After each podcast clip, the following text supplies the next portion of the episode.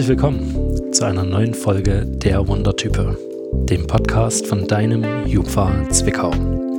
Ich bin Danny, der Jugendpfarrer, und ich darf heute wieder eine neue Wundertype aus unserem Kirchenbezirk kennenlernen. Und zwar eine, die uns der Jan mitgebracht hat, unser Jugendwart.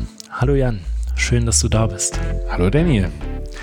Ja, du hast uns eine Wundertype mitgebracht und wie immer stellst du uns die am Anfang erstmal nur durch Worte vor. Leg genau. los. Ich kann ja unsere Wundertype schlecht zeigen im Podcast, ne? Aber ja, unsere Wundertype ist ein junger Mann, der ja, mir begegnet ist auf eine sehr fröhliche Weise und zwar nein, nicht fröhlich, sondern witzig. Mit einem Witz habe ich ihn kennengelernt und ich kann mich zwar nicht mehr an den Witz erinnern, aber ich weiß, dass ich da sehr drüber gelacht habe und das macht unsere Wundertype aus, dass er ähm, mit einer gewissen Leichtigkeit ähm, den Leuten begegnet ähm, und gefühlt auch einem nichts krumm nimmt und mit ganz vielen Sachen ganz ähm, ja, organisiert umgeht und vieles einfach auf der Reihe kriegt, wo man sagt, voller Bewunderung gucken kann und sagen, boah, wie macht er das bloß? Und so eine Wundertype habe ich euch heute mitgebracht. Klingt spannend. Ähm, du hast uns auch bei dieser Wundertype drei Dinge mitgebracht, von denen ich jetzt raten darf, welches stimmt und welches nicht. Leg mal los. Genau, unser erster Fakt ist, unsere Wundertype war ein Jahr in den USA an der Partnerschule seines Gymnasiums. Der zweite Fakt, er ist ein Meister in einer lokalen Sportmeisterschaft geworden. Und die dritte Antwort ist, er hat letztes Jahr ein neues Gerät der Feuerwehr eingeweiht. Mhm. ähm, USA, Auslandsjahr, das machen mittlerweile einige. Von daher würde ich sagen, das kann stimmen. Ähm, Sportmeister in einer Disziplin. Ich überlege gerade, was, was das für eine Disziplin sein könnte. Ich sehe ihn ja schon. Ähm, ich sage jetzt mal so, Bankdrücken wird es nicht gewesen sein. Ähm, Vor allem eine, die du ihm wahrscheinlich gar nicht mal zutraust. Ja, Tischtennis oder so wahrscheinlich. Ne? Also da wird es wahrscheinlich dann doch wieder passen. Ähm, und ein Feuerwehrauto eingeweiht. Ich weiß gar nicht, ob er in der Feuerwehr ist. Ich habe ihn ja auch schon kennenlernen dürfen. Ähm, das hat er noch nicht gedroppt.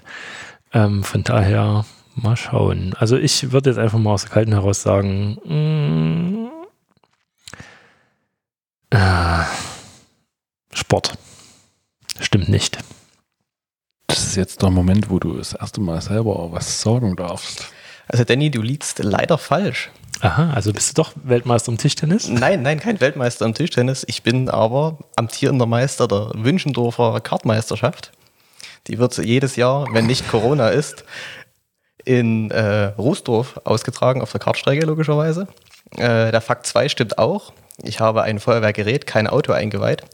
Und zwar bin ich letztes Jahr, irgendwann im März, Ende März, ja, äh, durch den Dachboden gebrochen und musste Höhen gerettet werden. Und diese komische Trage oder Rutschtrage, was immer dort die Feuerwehr verwendet, war neu. Die gab es erst seit ein paar Monaten dort. Und ich habe die quasi eingeweiht und falsch ist dann das Jahr in den USA. Aha. Spannend. Wir als Theologen denken immer dran, der hat ja ein Feuerwehrauto geweiht. Ja, genau, hier so ja. mit Sektflasche dagegen geknallt und so. Nee, sowas machen wir nicht. Schön Kratzer und so. nee, dabei hast du dich einfach mal retten lassen. Mhm. Ja, Spannend. retten lassen, das war so ein bisschen unfreiwillig, weil der tat der Rücken irgendwie ein bisschen komisch weh. Und atmen war nicht so easy. Und da dachte ich erst, ja, komm, die werden da, also man muss dazu sagen, wir bauen aktuell unsere Scheune um. Das ist etwas aufwendiger. Und da haben wir den alten Heuboden ausgeräumt. Und die hatten ja früher nichts. Also haben sie die Bretter, die sie da hatten, auch nicht zugeschnitten und haben die Bretter dann halt einfach über ja, dem offenen Boden quasi zusammenlaufen lassen. Der Holzwurm tut sein Übrigstes in 100 Jahren und dann bin ich dort mit meinen zarten 62 Kilo draufgetreten und habe mich dann zum Glück abgefangen, sonst wäre ich auf mein Moped gefallen. Das wäre unwahrscheinlich schmerzhaft gewesen. Und habe mir dann dort eine Rippe gebrochen am Wirbel und zwei gestaucht, also ganz unspektakulär. Okay, 62 Kilo, wir haben es gerade schon gehört. Also erstmal noch kurz dein Name. Wir haben den Jonas bei uns. Für die, die es jetzt noch nicht wussten, genau. Genau.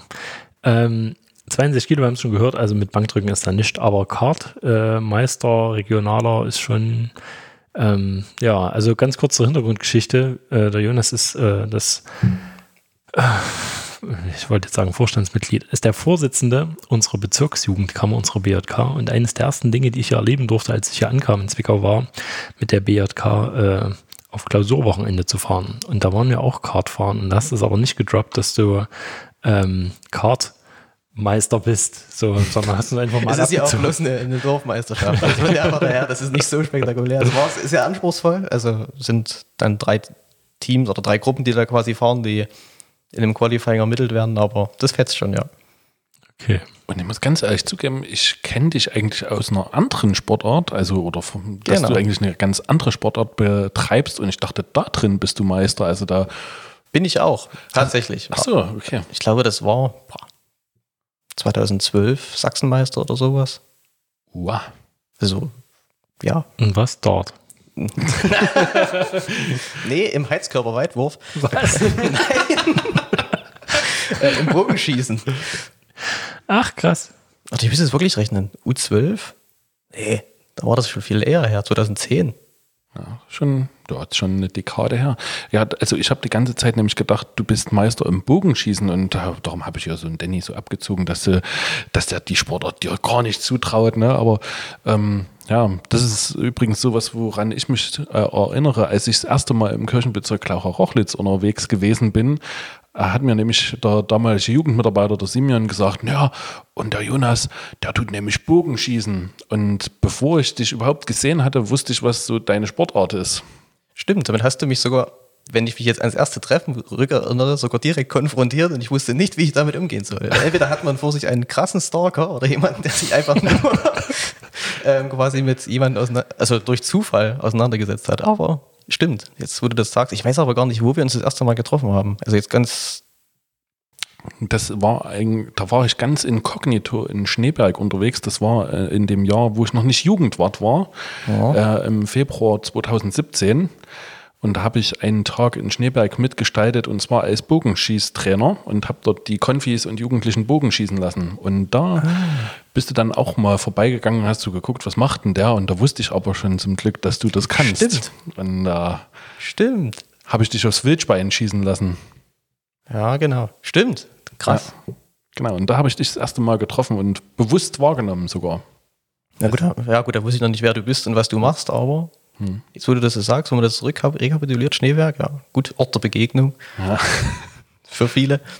Na, da, da bin ich vielen Leuten begegnet, die das nicht, die dann nicht wussten, wer ich bin, aber ich habe da meine Augen und Fühler ganz ausgestreckt und schon ganz viele Leute kennenlernen dürfen. Das war spannend. Okay, ihr könnt den Jonas nicht sehen, deshalb beschreiben wir den mal. Wir haben es gerade schon gehört, 62 Kilo. Ähm, ich fange mal an. Kurze, schwarze Haare zur Seite gestylt. Seiten nicht auf Kontostand. Ich mach mal weiter. Der Jonas hat eine Oakley-Brille auf, eine schöne mit ähm, dicken Rahmen und gar nicht so dicken Gläsern, wie es aussieht. Genau, in eckig, das muss man auch mal noch dazu sagen. Ah ja, Er hat ein weißes T-Shirt an, wo Weiber oder draufsteht.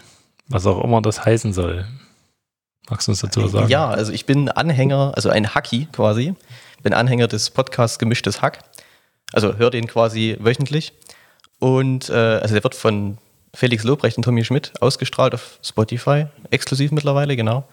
Und ähm, ja, das ist so die Insider aus dem Podcast. Also wer den Podcast jetzt schon länger verfolgt, ich gehe davon aus, dass die Hörer auch das hören, äh, kennt die Anspielung darauf. Das ist so ein kleiner Insider. Und genau, ich habe mir einfach den Merchandise von denen gekauft, weil fand ich halt cool. Und jetzt habe ich das halt mal an. Klar, wenn, wenn ihr eine Idee habt, was wir von Merchandise für die Wundertype machen könnten, ähm, das Jugendveramt kann jeden Euro gebrauchen. Wir könnten ja Wundertüten machen. ja, das war gerade mein Gedanke, eine Wundertüte, ne? Wundertypentüte. Okay, Jan, machst du weiter? Na klar, also ich sehe am Jonas noch eine schwarze Jeans, die seine, also wenn ich so gucke, der Jonas mit 62 Kilo, der passt zweimal in meine Hose rein. Die Hose, da passe ich wahrscheinlich nicht mehr mit meinem Arm rein, so eng ist die. Ja, doch, das wird schon passen. Dass die Arme wird, für die Arme reicht es, aber Genau, und die Schuhe könnt ihr wie immer im Episodenbild sehen. Ja, warum hast du den Jonas mit hierher geschleppt? Mal ganz abgesehen davon, dass er unser BJK-Vorsitzender ist. Ja, also ich habe Jonas zum Beispiel angefragt, weil ich gedacht habe, über den kann man viel erzählen oder der kann selber viel erzählen über sich und was er so erlebt hat. Der Jonas ist nämlich so ein bisschen ein alter Hase in unserem Kirchenbezirk, der schon auf gefühlt tausend Rüstzeiten mit war und ganz viel Verantwortung übernimmt, jedes Jahr wieder in Schneeberg und ähm, mit Leuten überall taucht er eigentlich auf, wenn wir irgendwo Veranstaltungen haben ich habe, glaube ich, noch nie ein Jugo gemacht, wo der Jonas nicht da war, so gefühlt zumindest. Ähm, und selber sehr aktiv ist und ganz viel erzählen kann von dem, wie er Jugendarbeit so erlebt. Und im Endeffekt übernimmt er halt jetzt aktuell auch ähm, ganz viel Verantwortung als unser BJK-Vorsitzender. Und ich dachte, da ist er hier genau richtig bei unserem Podcast. Ja, wie kam es eigentlich? Also magst du Ämter zu sammeln oder ähm, interessierst du dich für Politik und äh, Gestaltung deiner Umwelt oder bist du einfach sehr fromm und denkst dir, ich will in Kirche was bewegen? Also ich bin schon seit ja, längerer, also längerer Zeit, ich weiß nicht, die Schule war vor ein paar Jahren zu Ende dann. Äh, ich bin jetzt 22, also habe dann auch einen äh, gesegneten Blick drauf quasi und war schon in der Schule immer sehr äh, interessiert in Poli für Politik. Also da gibt es das Fach Gemeinschaftskunde äh, Rechtserziehung, Wirtschaft und äh, hat mich das politische Geschehen rundherum eigentlich immer interessiert. Eintreten in eine Partei, ja, ich weiß nicht, ich kann von keiner Partei, die gerade so am Markt ist, dort die Überzeugung zu 100 Prozent teilen. Äh, es gibt da eine, bei der nur noch das DU zählt, also das Du. Und der Rest, äh, ja gut, das ist halt umstritten. Und da dachte ich mir, ja komm, in der Jugendarbeit bist du groß geworden fast schon. Also ich bin seit der Konfirmation aktiv irgendwo in der Jugendarbeit unterwegs, in der Jugendgemeinde, dann auf irgendwelchen Gottes Jugend, also gewesen, dann den kennengelernt, diesen kennengelernt, irgendwann JG-Leiter geworden. Und dann, ja, sollte ich schon mal für die alte BJK im Kirchenbezirk Rochlitz kandidieren. Habe das aber nicht gemacht, weil das war mir dann etwas zu früh, äh, weil da sich ein paar Sachen überschnitten haben zu Hause. Und dann bin ich quasi jetzt, wurde ich vom Jan angesprochen, auf, äh, ob ich mich auf die BJK für die BJK votieren wollte. Äh, bin dann quasi gewählt worden. Und ja, also ich möchte halt aktiv irgendwo mitgestalten, wie wir im Kirchenbezirk, gerade jetzt in der neuen, in dem neuen Kirchenbezirk, den wir quasi gebildet haben, dort in gemeinsames Miteinander irgendwie gestalten können. Gerade weil in Zwickau gibt es coole Veranstaltungen, die man irgendwie erhalten sollte, wo man auch in unserem alten Kirchenbezirk Lauchau Werbung für machen kann weil die halt echt wirklich mega durchdacht sind und auch viele Leute anziehen. Und dasselbe gibt es halt in Glauchau. Also jetzt unsere Jugos sind, also das Konzept der Jugos, was wir haben, finde ich persönlich immer sehr cool. Es ist halt an einem anderen Ort zumeist. Es predigt immer jemand anders, irgendeine andere Band, weil wir echt viele, also wir hatten mal zumindest echt viele Bands bei uns im Kirchenbezirk. Das bildet sich gerade alles wieder neu. Und um das irgendwie quasi zu supporten, finde ich das ganz schön, wenn man da aktiv mitgestalten kann, was wir als BJK ja irgendwie versuchen. Mhm. Du hast gerade gesagt, du bist 22. Was machst du momentan? Also ich bin aktuell Controller.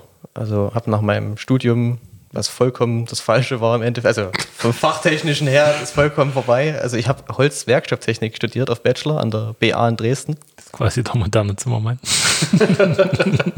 der Meister vom Zimmermann, genau. Also quasi der, der, der studiert, ein studierter Meister, sagen wir es so. Und ähm, habe dann aber mitten im Studium festgestellt, also ich war in, der, in einer Einführung von einem neuen System bei uns äh, beteiligt. Habe da den Projektleiter unterstützt und habe festgestellt, ey komm, dieses Arbeiten in Datenbanken, das äh, Anfertigen von Protokollen, Generieren von Kennzahlen und sonstigen, das fetzt eigentlich ganz gut. Das kann man mit dem neuen System auch machen. Habe mich da auch sehr viel damit beschäftigt. Und habe dann meine Bachelorarbeit halt in die Richtung geschrieben. Und dann hieß es so, ja, willst du eigentlich bei uns bleiben? Also, ja, klar, gern. Interessantes Unternehmen, ich kenne alle und äh, möchte die Mitarbeiter auch aktuell nicht missen. Und dann hieß es, ja, komm, äh, mach doch einen Controller bei uns, wenn du schon das, das Studium so in die Richtung bei uns gemacht hast. Also klar, du hast das Falsche studiert im übertragenen Sinne, aber es gibt nichts, was man sich selber an, aneignen kann. Dauert dann halt meistens ein bisschen länger und man fällt dreimal mehr hin, aber und deswegen bin ich jetzt Controller. Von hinten durch die Brust ins Auge sozusagen. Ja, genau, aber das hat mir mein, äh, also mein Mentor oder Betreuer, ich weiß nicht, wie man es nennt, äh, auf Arbeit auch gesagt. Er hat im Endeffekt vollkommen das Falsche studiert. Er hat dasselbe studiert wie ich äh, und ist jetzt genauso ein Projektleiter bei uns und hat davor ein EDV-System neu eingeführt, was eigentlich vollkommen überhaupt nichts mit dem Studium zu tun hat. Also man hat das EDV-System zwar dran im Studium, aber wie man sowas einführt, keine Ahnung. Und du hast erzählt, du bist durch einen Scheunenboden gefallen. Ja. Ähm, aber das hat nichts mit deiner Arbeit zu tun, sondern du hast zu Hause eine Scheune. Genau, wir haben zu Hause einen Vierseithof ähm, mit einem Wohnhaus und drei Nebengebäuden quasi. Und das eine Nebengebäude, die Scheune, die große, die bauen wir gerade um. Also da kommt eine Holzwerkstatt rein. Zum Teil. Dann ein Teil bleibt aktuell normal Stellplatz im Hühnerstall. Und das andere wird äh, zur Garage umfunktioniert. Und um das Ganze richtig zu machen, weil das, ja, wenn wir einmal was machen an, in der Familie, dann greifen wir das gleich richtig an, machen wir halt die Scheune komplett neu. Also komplett. Also neue Wände rein, bisschen neue Fundamente gießen. Nichts, was man halt so macht. Nichts Spektakuläres für mich jetzt. Also, also man muss dazu sagen, mein, mein Opa hat ein prägendes Beispiel gebracht. Äh, der wollte einen neuen Hasenstall bauen, in einen neuen Schuppen bauen, genau. Und dann drei Wochen später mal Richtfest gefeiert mit dem Dachstuhl. Also da hat er quasi noch ein zweites Mini-Wohnhaus hingezimmert, was man heutzutage als, als Urban Living mit noch drei Trennwänden dazu äh, verkaufen könnte. Also ja, das ist halt der Baustil von uns. Das äh, ist ganz spannend, weil ich dich halt auch so erlebe. Ne? Also wenn du was machst, dann machst du das gleich richtig. Ne? Also so wie mit der BJK. Also das, der Danny hat das gar nicht miterleben können, die BJK-Wahl voriges Jahr. Das war nämlich so ganz spannend. Ich habe eigentlich gedacht, ich frage einfach mal einen Jonas, der hat der passt von der Region her ganz gut noch in die BJK rein, weil aus der Ecke haben wir niemanden. Und der Jonas, der ist so ein Typ, der packt gerne mit an und der macht gerne was. Ne? Und dann hat er sich ja tatsächlich aufstellen lassen. Und dann ging es darum, den BJK-Vorsitz zu wählen. Und da wurde gefragt, na, wer möchte denn gerne BJK-Vorsitzende sein? Jasmin, du warst es doch in der letzten, willst du es wieder machen? Und Jasmin sagte so, ja, das mache ich. Und dann hieß es, na, wer will denn noch? Und dann sagt der Jonas, na, ich stehe jetzt auch machen.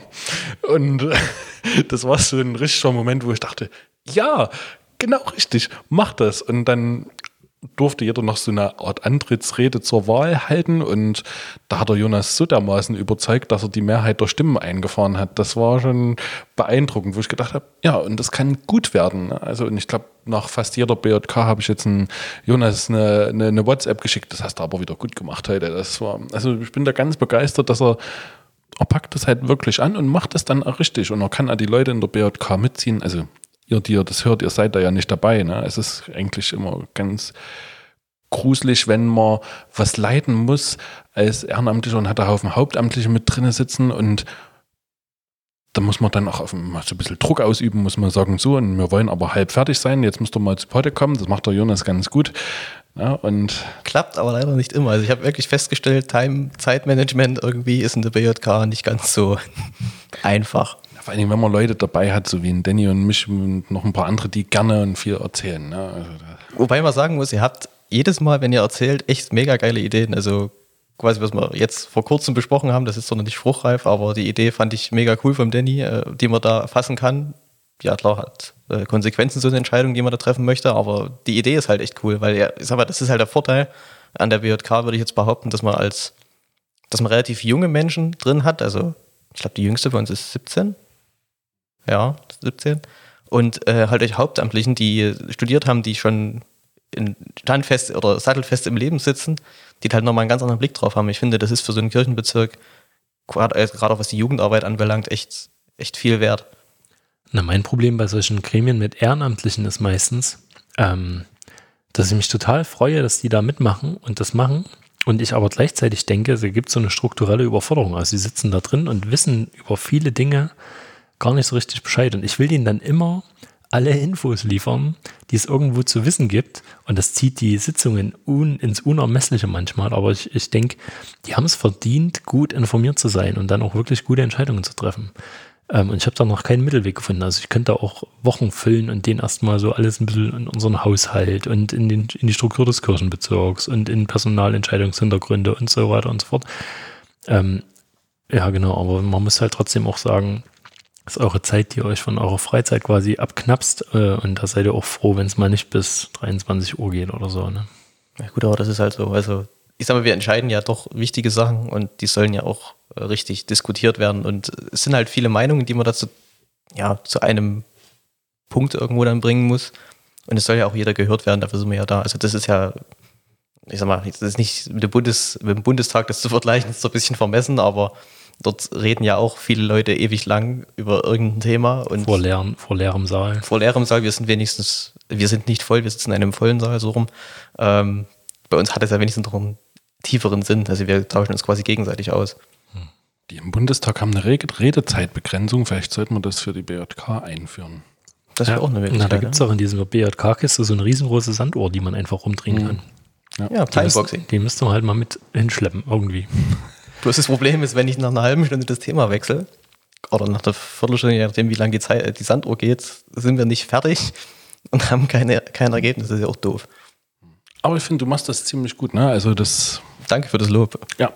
Und ja, vielleicht die ihr das hört, lasst euch auch mal motivieren, mit in die BJK euch wählen zu lassen. Es ist zwar noch ein Weilchen hin, aber man kann Jugendarbeit mitgestalten. Ne? Und das ist wirklich was, was auch Freude macht, mit einem, ja, zu bestimmen, wo der Kahn hinfährt, den wir Jupfa oder Jugendarbeit nennen. Genau, und natürlich auch nicht nur in der BJK, also da gibt es ja nur eine begrenzte Anzahl an Plätzen, sondern bei dir vor Ort in deiner JG.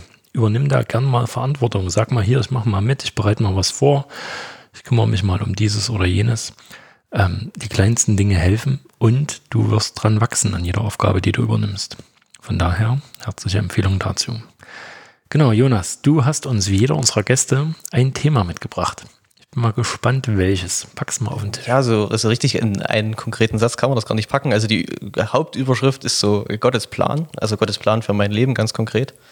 Ähm, und um was es da quasi gehen soll, also viele Menschen, gerade die jetzt aktuell schreiben sie Abi, haben, machen ihren Schulabschluss, äh, FSJ ist eventuell fast zu Ende, die überlegen sich, was mache ich als nächstes oder was, was möchte ich aus meinem Leben machen vielleicht auch, suchen da einen Studienplatz, äh, eine Ausbildung, wollen eventuell doch noch ein FSJ machen. Äh, Wenn sie zum FSJ kommen, ist es ein bisschen schwer, klar, aber dann wissen sie, haben sie ja meistens ihr, ihr Jahr Selbstfindung gehabt. Äh, die anderen wollen ein Jahr nach Australien gehen, Neuseeland, äh, Trend ist ja auch Kanada mittlerweile.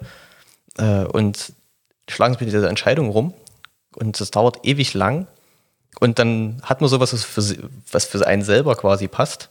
Und dann irgendwo, stimmt, ist es eigentlich das, was Gott will für mich? Also sind so in ihrem Denken, in ihrer Ideenfindung ewig lange beschäftigt mit dem Thema, schlagen sich dort Nächte um die Ohren, um sich mit irgendwelchen Broschüren zu belesen, Vor- und Nachteile aufzulisten, mit den Eltern zu diskutieren und so weiter. Und stehen vor dieser riesengroßen Entscheidung, also vielleicht die erste große Entscheidung, die man aktiv für sein späteres Leben trifft, unabhängig der Partnerwahl. Ähm, und wissen nicht so richtig, ob das jetzt das ist, was, was Gott für einen vorgesehen hat. Also ist es das, was Gott will? Ist es vielleicht das, was ich will, dass Gott das will? Ist es nur meine Selbsterfüllung, die ich mir quasi erfülle? Und äh, ich stand ja auch aufgrund des Studiums vor der großen Entscheidung.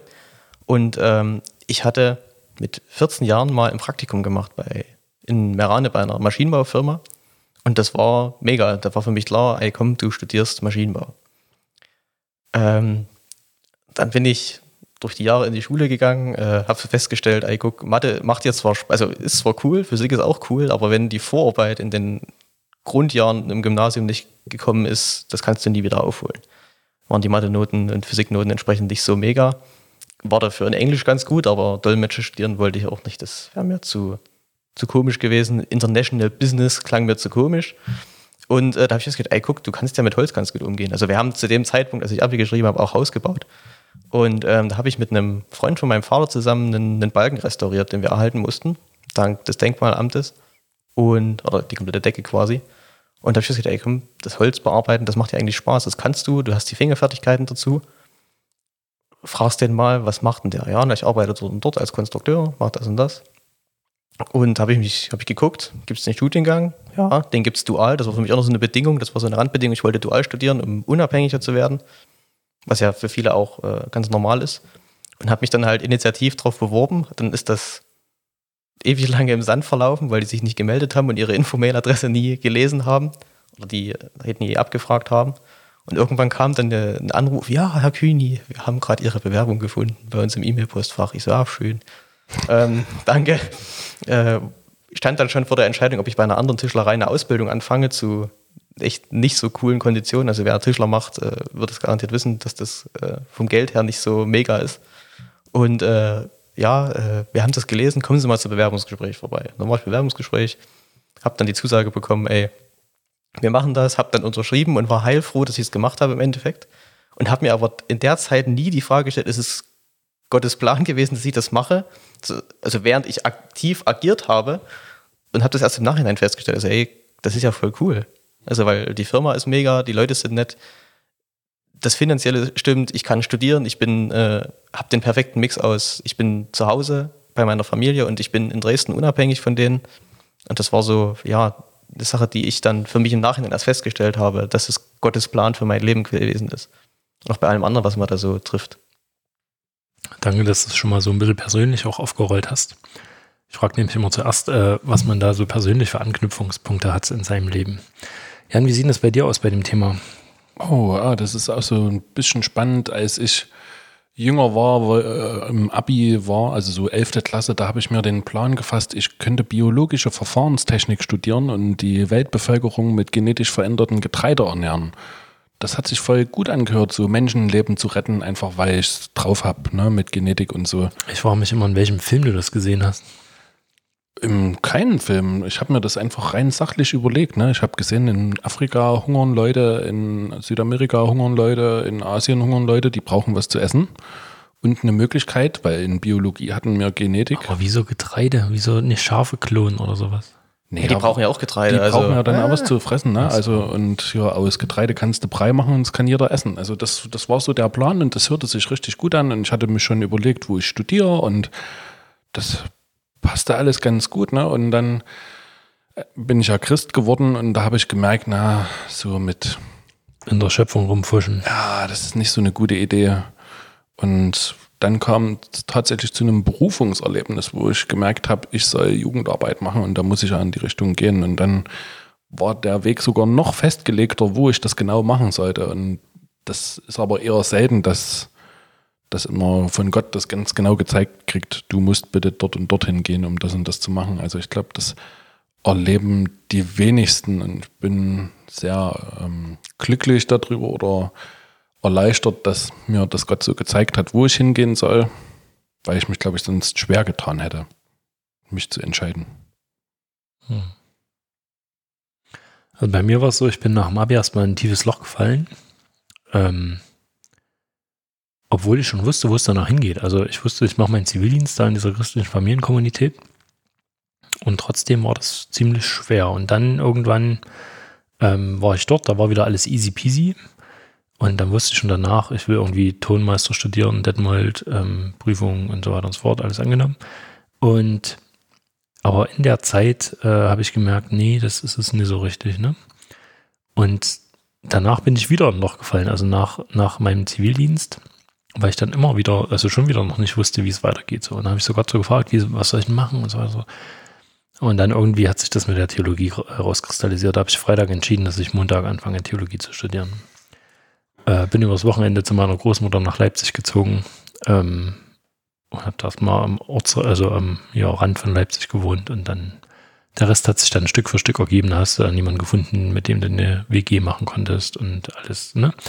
Ähm, und dann habe ich das relativ lange verdrängt, ob das denn Gottes, überhaupt Gottes Plan für mein Leben ist, so Theologie zu studieren, Pfarrer zu werden, alles, was da so dranhängt. Ne? Und ich war dann halt lange Zeit bei den Jesus Freaks, also in einer freien Gemeinde.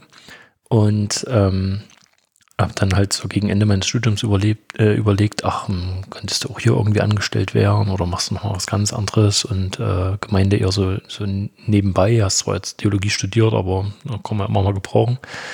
Und dann bin ich über so einen Vers gestolpert, ähm, wir hatten so eine kleine grüne Gideon Klo Bibel ähm, in unserer WG und so zu meiner, also kurz nach meiner Zwischenprüfung, und dann muss das gewesen sein, da habe ich, äh, ich müsste mal genau gucken, wo es steht, 1. Timotheus 2. Timotheus 3, Vers 4 oder 4, Vers 5 oder so.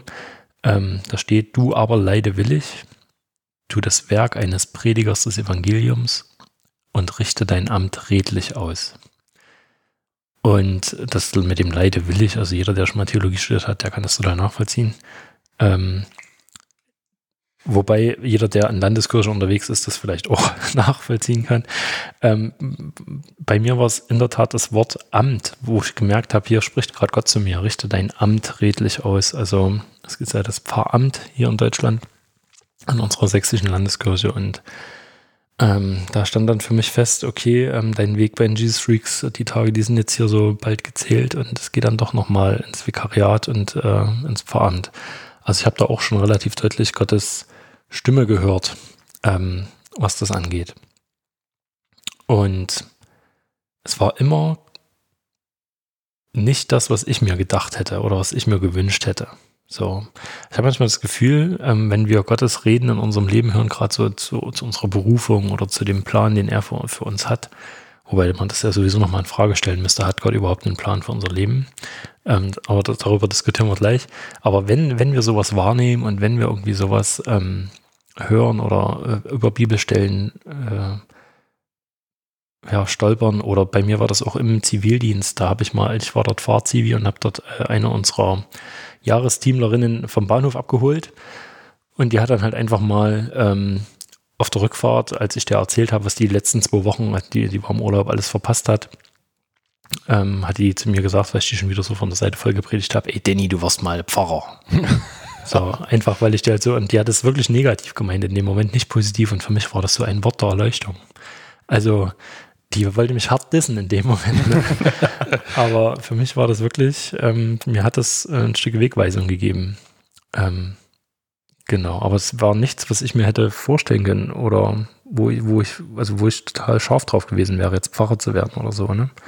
Vielleicht verhalte ich mich deshalb bis heute nicht so richtig wie so ein richtiger Pfarrer, wer weiß. Was durchaus sehr schön ist. Also, wenn ja. man Danny so das erste Mal sieht und mit dem umgeht, äh, das ist nicht der 0815-Fahrer, den man da irgendwo vom Theologiestudium in hinter Tupfingen. Okay, also den Part, den muss, den muss, ich dann rausschneiden. ähm, das war jetzt auch kein Phishing for Compliments. Jedenfalls ähm, habe ich das Gefühl, dass, dass wenn man schon auf der Suche nach sowas ist, nach Gottes Plan für sein eigenes Leben, das ist dann auch ganz oft, auch wenn man in die Bibel schaut, die ganzen Leute, die da so einen Ruf von Gott gekriegt haben, Dinge zu tun. Ähm, dass es immer nicht so die Teile, äh, die Sachen waren, von denen die Leute selber gedacht haben, ja, da hätte ich jetzt mal voll Bock drauf eigentlich. Also da in der Mose, ich hätte jetzt mal richtig Bock zum VW zu gehen und jetzt mal so, ne? Ähm, nee, es waren immer Leute, die sagen, oh nee, kein Bock oder Jona, ne? Ich, äh, eigentlich, weißt du, ähm, such dir mal jemand anderen oder es kann doch auch jemand anders viel besser machen als ich oder so.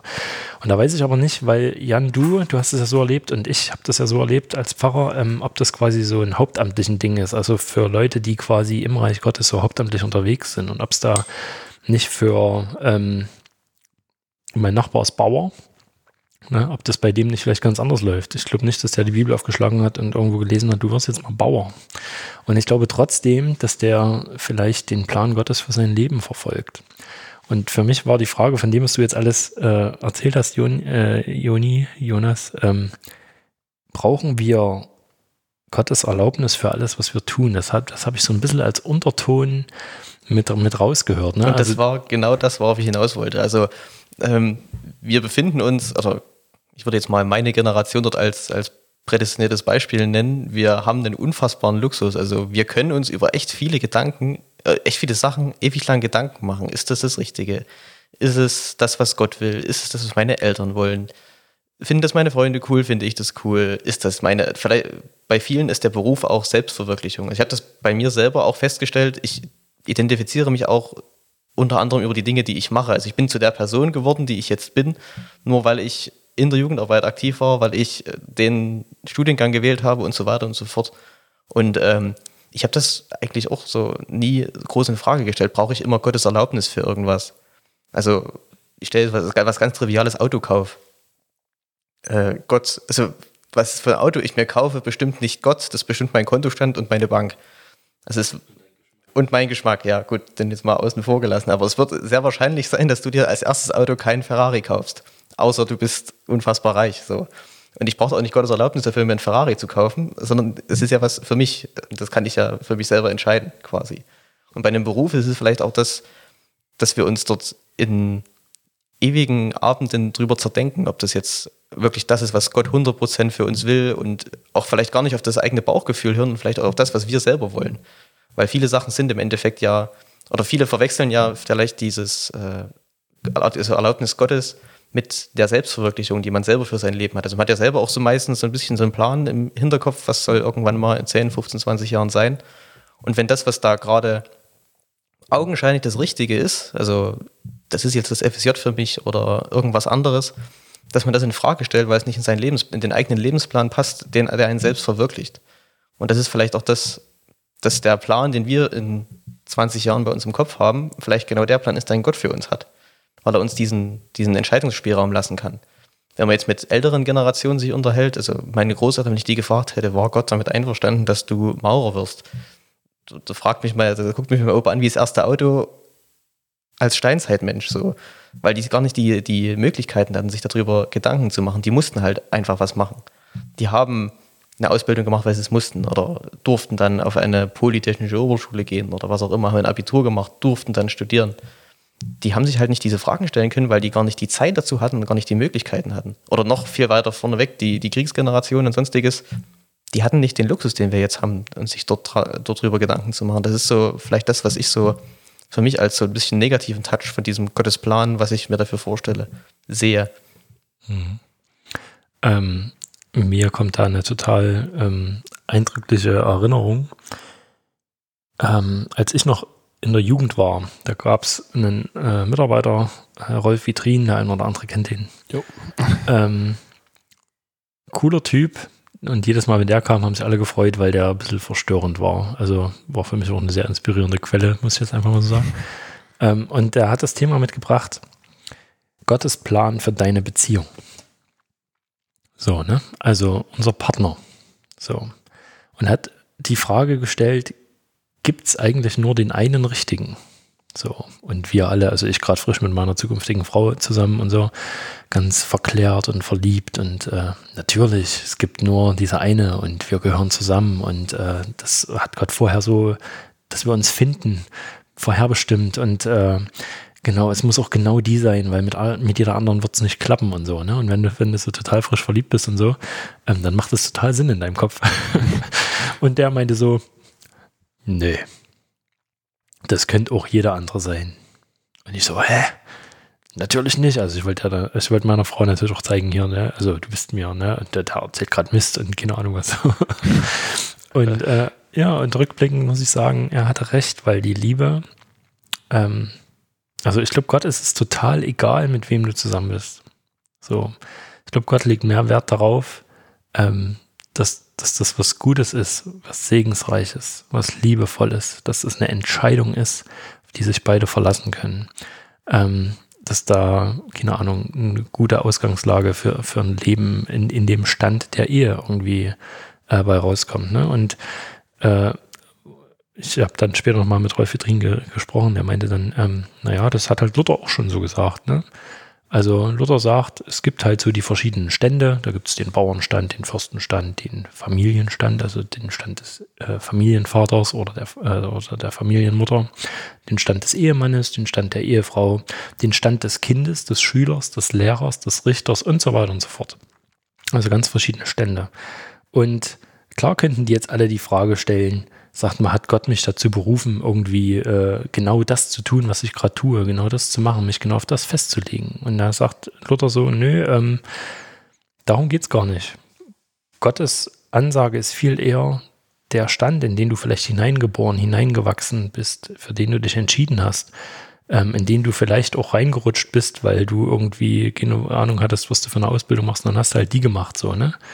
Ähm, solange du in diesem Stand bist, mach das Beste, was du in diesem Stand tun kannst. Wenn du Bauer bist, dann sorg dafür, dass die Menschen Brot haben. Also Getreide. Wenn du Bäcker bist, dann sorg dafür, dass die Menschen Brot haben. Ähm, wenn du Familienvater bist, dann sorg dafür, dass es deiner Familie gut geht. Wenn du Ehefrau bist, dann sorg dafür, dass es deiner Familie gut geht. Und so weiter und so fort. Ähm, und das hat mir nochmal so ein bisschen den Druck rausgenommen, also, weil, weil diese ganze Frage nach, was ist Gottes Plan für mein Leben, ist ja so eine Frage, wo man so einen Punkt in der Zukunft irgendwo sieht und anstarrt und immer denkt, dort bin ich noch nicht und wie komme ich denn dorthin? Aber das einem quasi den Blick für das Hier und Jetzt irgendwie nimmt, zu sagen, okay, jetzt hier, wo ich bin, in dem Umfeld, wo ich bin, in dem Wirkungskreis, in dem Wirkungsfeld, wo ich bin, da hat Gott mich reingesetzt. So, ich bin da jetzt irgendwie reingeraten. Und dort soll ich, ähm, das klingt zwar doof, aber die möglichst beste Version meiner selbst sein. Und das ist nun mal Jesus. Also was würde Gott irgendwie an meiner Stelle tun? Und das ist die Aufgabe, die wir momentan haben. Und es gibt natürlich Leute, die da heraus berufen werden, zum Beispiel in den vollzeitlichen Dienst oder in die Mission oder keine Ahnung was für Sachen. Aber solange das nicht passiert und solange es diesen Ruf nicht gibt, sollten wir dort, wo wir sind, mit den Maßstäben, die Gott an uns legt, ähm, das Beste draus machen. Ich würde es noch gern ergänzen wollen, nämlich ähm, ich habe in der Seelsorge das ab und zu mal erlebt, dass dann hm, so Kerle gefragt haben, ist das die richtige Frau für mein Leben? Ne? Oder ich hatte auch so ein junges Mädel, die gefragt hat, ich heirate jetzt den, soll ich den heiraten oder werde ich das eines Tages bereuen? Ne? Und da habe ich immer als Antwort, ähm, du, du, kannst nicht den Falschen heiraten, wenn du Gott mitnimmst. Ne? Also wenn du Gott auf den Weg mitnimmst und die Beziehung segnen lässt von ihm. Wenn der Segen auf eurer Beziehung liegt, dann ist es der Richtige oder die Richtige, je nachdem. Ähm, und genauso ist es, glaube ich, auch mit dem Beruf. Wenn ich mich für eine berufliche Laufbahn entscheide, wenn ich Gott mitnehme und sage, ich will als Christ nach ähm, deinen Maßstäben leben und dienen oder meinen Job ausfüllen nach den Werten, die du mich gelehrt hast und ähm, wie du das gerne willst, dann ist das der richtige Job. Ne? Also wenn ich als, wie du sagtest, ne, Bäcker soll Brötchen machen, ähm, wenn ich das mit aus Gottes Gaben herausnehme und sage, ich, ich habe diese Fähigkeit erlernt, aber ich will, dass Gott das segnet, dass Gott meinen Berufsstand segnet, mein Geschäft, meinen Meister, mich und das, was ich tue.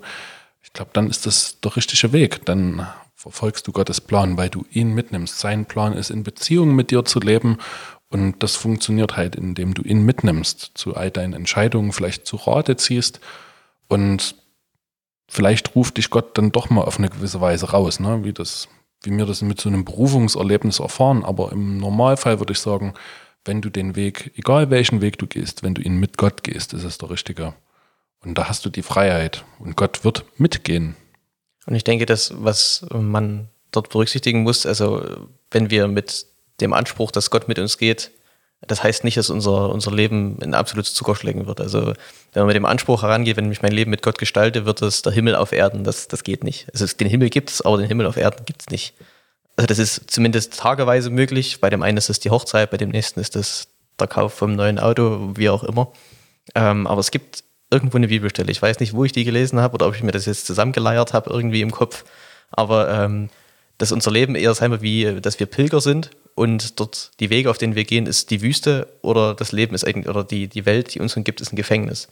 Also es wird immer wieder auf dem Punkt, den ich in meinen 20 Jahren, äh, wo ich hin will, äh, auch mit Gott gemeinsam, wird es immer wieder Höhen und Tiefen geben, weil nach Plan laufen ist irgendwann ja auch langweilig, würde ich jetzt mal so behaupten.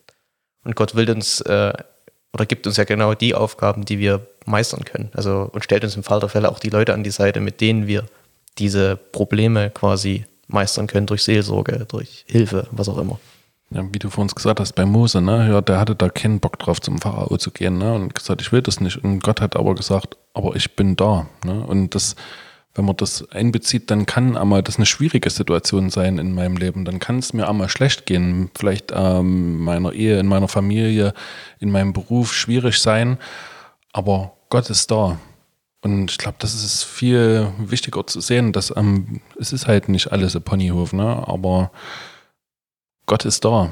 Und darauf darf ich mich berufen. Und Gott überrascht nichts. Also, das würde ich vielleicht äh, als letzten Punkt noch anführen. Ähm, wir denken ja immer, ähm, wir müssten uns erst noch entwickeln oder erst noch dieses und jenes lernen oder erst noch dieses und jenes irgendwie ähm, eine Ausbildung machen oder keine Ahnung was, bevor wir letztlich dort ankommen, wo Gott uns mal sieht. So, ne? Ich muss da immer an Gideon denken, Richter 6, wer das mal nachlesen will. Ähm, das erste, was der Engel, der Gideon begegnet, zu Gideon sagt, ist Gott mit dir, du streitbarer Held. Und Gideon ist in dem Moment noch kein streitbarer Held. Er wird es aber werden in seiner Geschichte. Und so ist es in unser aller Leben. Gott hat schon den Blick auf das, was in uns drin ist, auf das, was in uns schlummert, auf das, was sich irgendwann mal entfalten wird. Und wir sehen das meistens auch nicht. Und diese ganze Frage nach Berufung und wo soll ich hin und was, was ist das Ding für mein Leben so, das ist eigentlich nur ein Ringen mit sich selber, diese Berufung irgendwie zu finden und diese Dinge hervorzukramen und zu entdecken. Und da dürfen wir ganz entspannt sein, weil Gott sieht das schon alles in uns. Der kennt das schon alles, der hat das schon alles in uns hineingelegt. Und der freut sich, glaube ich, wenn wir Schritt für Schritt anfangen, das zu entdecken. Und dazu gehört natürlich auch, wie Gideon, äh, mal einen Fehler zu machen, in, äh, ja, Kindeszorn oder jugendlichem Leichtsinn irgendeine so Baal-Statue irgendwie niederzureißen und mit seinen Freunden zu zerschmettern und nächsten Tag dafür die Prügel vom Vater zu beziehen. Ne? Ähm, das gehört alles dazu. Also Umwege gehören zu diesem Weg dazu, sich selber zu finden und das, was Gott in uns hineingelegt hat.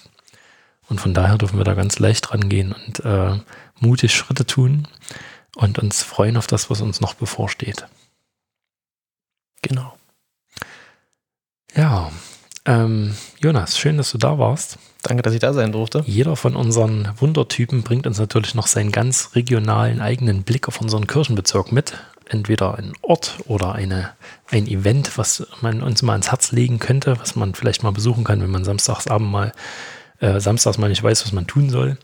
Ähm, genau, was hast du uns mitgebracht und von wo genau? Also es wären vielleicht sogar zwei. Ich fange mal mit dem Geistlichen an. Ähm, das ist dann meist freitags, einmal im Vierteljahr machen wir, also die junge Gemeinde Merane und die junge Gemeinde Wovira, wo ich herkomme, ähm, wir machen einen gemeinsamen Jugendgottesdienst. Also je nach äh, Jahreszeit entweder im Pfarrhaus oder halt in der Kirche. Ähm, danach, also mit kurzer Andacht, bisschen, also singen mit Band, je nachdem, wie wir das hinbekommen. Und dann gibt es gemeinsam was zu essen, da bringt jeder was mit. Äh, machen wir auch meistens Werbung dafür und sind da über Neulinge, die sich dort äh, hintrauen, immer sehr froh, wenn das klappt. Wo und, kann man sich informieren, wenn man da mal vorbeischauen will? Ähm, also wir stellen zum, meistens in die JG-Mitarbeitergruppe übergreifend da äh, rein, die, die Flyer.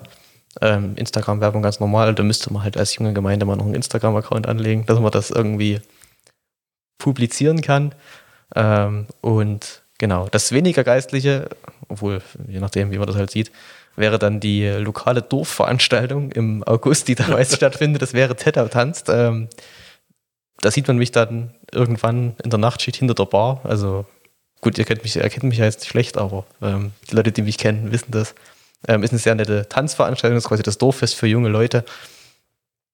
Ist freitags dann, genau, äh, von, auf Samstag und da ist auch in den entsprechenden sozialen Medien genug Werbung.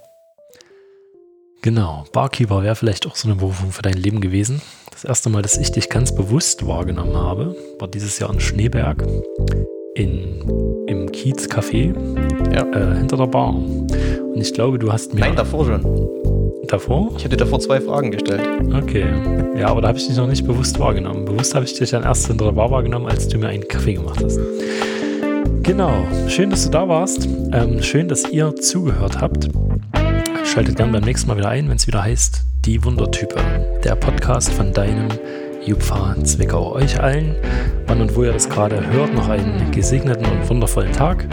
Wir verabschieden uns und wünschen euch alles Gute. Bis zum nächsten Mal. Jo, tschüss. Ciao.